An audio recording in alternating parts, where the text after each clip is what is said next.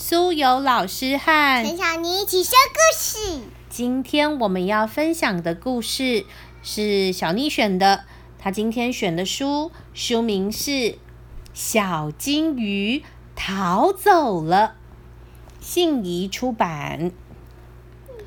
啊，一只粉红色的小金鱼住在鱼缸里。哎呀，小金鱼它扑通跳出去逃走了。小金鱼逃到哪里去了？红点点吃。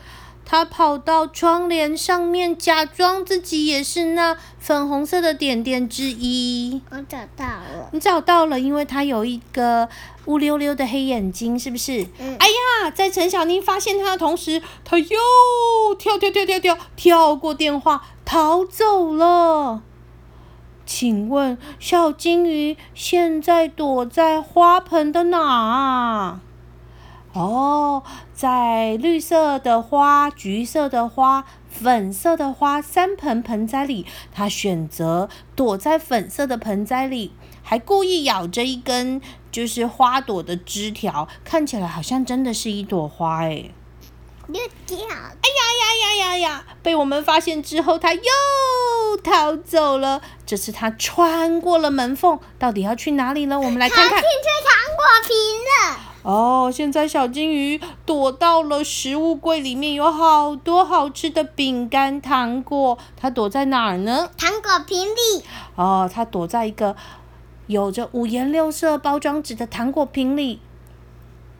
哎呀呀！被你发现，他又逃走了。他跑去哪？他跑去人家草莓盘里，还有人家想要叉子插它来吃掉。哦，小金鱼这次躲在。那个草莓的水果盘上，而且他还拿了一个绿色的地头放在自己头上，真的好调皮哦！你看，他又逃走了。这次他跑到了一个房间里，你查查看，他到底逃到哪里去了？电视里好像在发。